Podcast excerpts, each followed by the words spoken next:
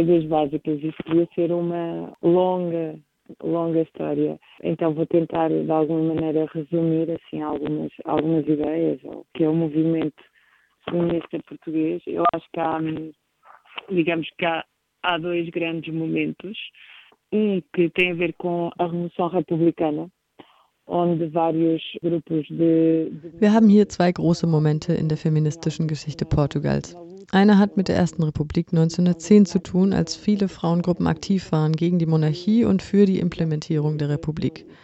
Das war am Ende des 19. Jahrhunderts und es waren auch ausländische Frauen in den Prozess eingebunden. Aber natürlich auch Portugiesinnen. Und klar, das war fast ausschließlich die bürgerliche Schicht. E, claro, pertencentes a uma classe mais burguesa.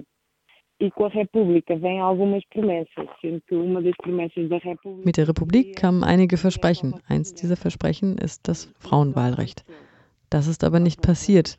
Die Republikaner haben es geschafft, den König und die Monarchie abzuschaffen, aber sie wollten den Frauen auf gar keinen Fall das Wahlrecht geben foi que depois não, não queriam que as mulheres votassem. No entanto, houve uma, digamos. Eine sehr bekannte Geschichte aus den Anfängen der Republik und des Feminismus in Portugal ist die von Carolina Beatriz Angelo. Sie konnte damals zur Wahl gehen, denn sie war Witwe. Und das Gesetz besagte damals lediglich, dass nur das Oberhaupt der Familie wählen durfte. Die einzige Einschränkung war, dass diese Person des Lesens und Schreibens mächtig sein musste. Als verwitwetes Oberhaupt der Familie nun konnte sie also auch als Frau an der Wahl teilnehmen. Das musste sie sich allerdings erst vor Gericht erkämpfen. Sie ging also im Jahr 1911 zur Wahl.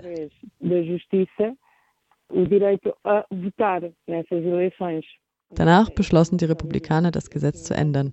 Demnach waren Bürger ab diesem Zeitpunkt nur männlichen Geschlechts und damit hatten ausschließlich Männer das Recht zu wählen.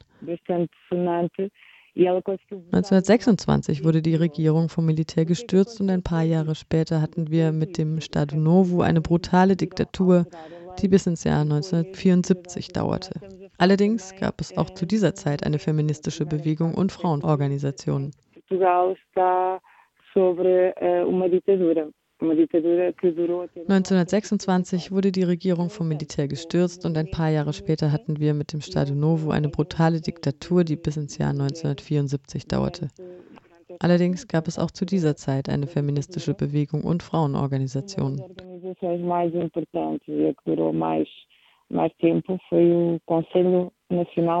Die wohl einflussreichste und langlebigste war der Nationalrat der Frauen, Conselho Nacional das Mulheres. Dieser organisierte einige Veranstaltungen über einen langen Zeitraum, über 30 Jahre. Sie gründeten sich 1914.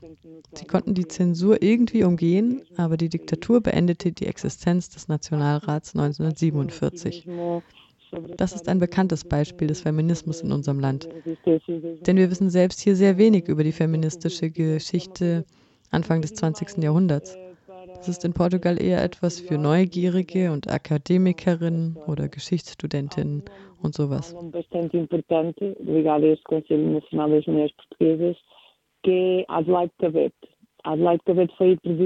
kann dir noch einen wichtigen Namen nennen, Adelaide Cabet. Sie war Präsidentin des Nationalrats der Frauen.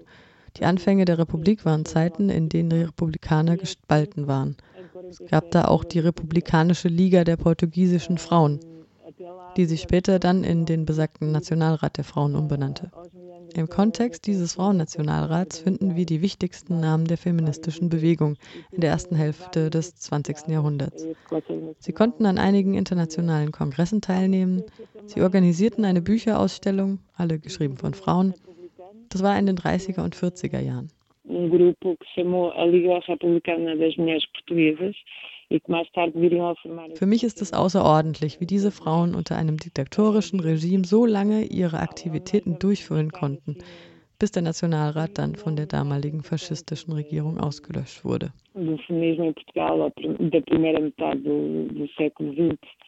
Neben Adelaide Gabet möchte ich von Maria Lame sprechen. Sie ist ein großer Name des portugiesischen Feminismus und der Frauenkämpfe. Sie war Journalistin und die Zeitung, für die sie schrieb, O das Jahrhundert, hatte eine Beilage, Modas e Bordados, also Mode und Stickarbeiten. Du siehst, wir sprechen hier von den 1920er Jahren. Diese Beilage war für Damen. Sie hatte eine sehr besondere Kolumne, die wir heute als eine versteckte Art von Aktivismus beschreiben können.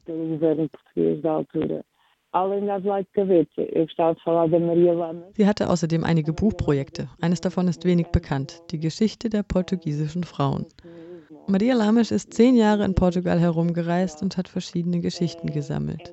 Sie beschreibt darin das Leben der portugiesischen Frauen in den 30er und 40er Jahren. Maria Lames ersetzt Adelaide Cabet im Nationalrat der Frauen. Sie wurde verhaftet und mehrere Jahre ins Gefängnis geworfen. Sie wurde vergewaltigt, bis sie endlich das Ende der Diktatur erleben durfte. Sie ist ein großer Name unter den portugiesischen Frauen. Mit der Nelkenrevolution am 25. April 1974 konnten Frauen nun uneingeschränkt wählen und es entstehen neue Frauenbewegungen. Aber zuvor führten drei Figuren hier die feministischen Kämpfe an. Es gibt ein sehr polemisches Buch, die neuen portugiesischen Briefe. Es ist ein sehr spezielles Buch und wurde von drei Frauen oder sagen wir sechs Händen geschrieben. Es erschien 1968, also noch zu Zeiten der Diktatur und es wurde zensiert.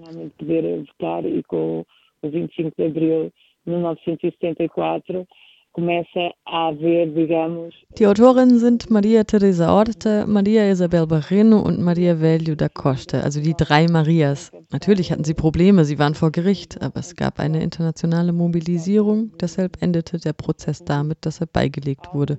Wahrscheinlich wegen der Fokussierung des internationalen Drucks. Die drei wurden jedenfalls nicht verurteilt. Zu dieser Zeit war das ein sehr umstrittenes Thema. Gegen Ende der Diktatur aber in einer sehr, sehr konservativen Gesellschaft. Diese neuen portugiesischen Briefe wurden als verdammt und sogar obszön betrachtet. Da herrschte große Aufruhr. Es war ein bedeutendes Zeichen, dass Unterstützung aus Großbritannien und den Vereinigten Staaten kam, meistens geknüpft an die Universitäten. Sie konnten so irgendwie den Fokus auf die Aufmerksamkeit setzen. Barreno, a Maria Teresa Horta e a Maria Velho da Costa. Elas tiveram problemas, foram a tribunal Trotzdem sind die neuen portugiesischen Briefe heute wenig bekannt. Neue Briefe heißt das Buch, weil es von einem anderen Werk, von Mariana Alcoforado, inspiriert ist. Die portugiesischen Briefe aus ihrer Feder waren Geständnisse einer angeblichen Nonne im 16. Jahrhundert und sie hatten, sagen wir, erotischen Inhalt für die damalige Zeit. Die Autorinnen haben diese Persönlichkeit, Mariana Alcoforado, wieder aufgegriffen und sie im Lauf des Buchs vervielfacht. Ein anderer interessanter Aspekt des Buchs ist, dass wir nicht wissen, wer welche Textpassage geschrieben hat. Das haben die Autorinnen von den neuen portugiesischen Briefen nicht enthüllt.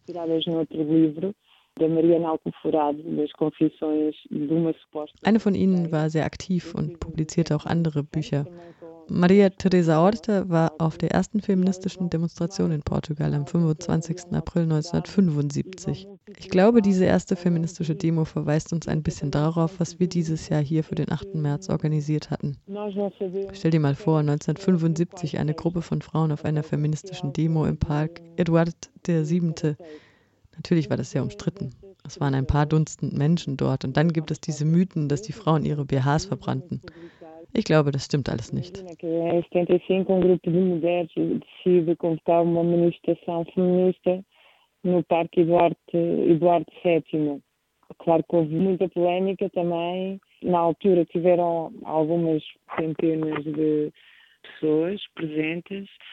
E depois, claro, há sempre aqueles mitos que as feministas queimaram sutiãs. Digamos que há um, um fuzz acerca do que aquilo foi que não é realmente a realidade do que seria esta, esta primeira manifestação feminista pós 25 de Abril.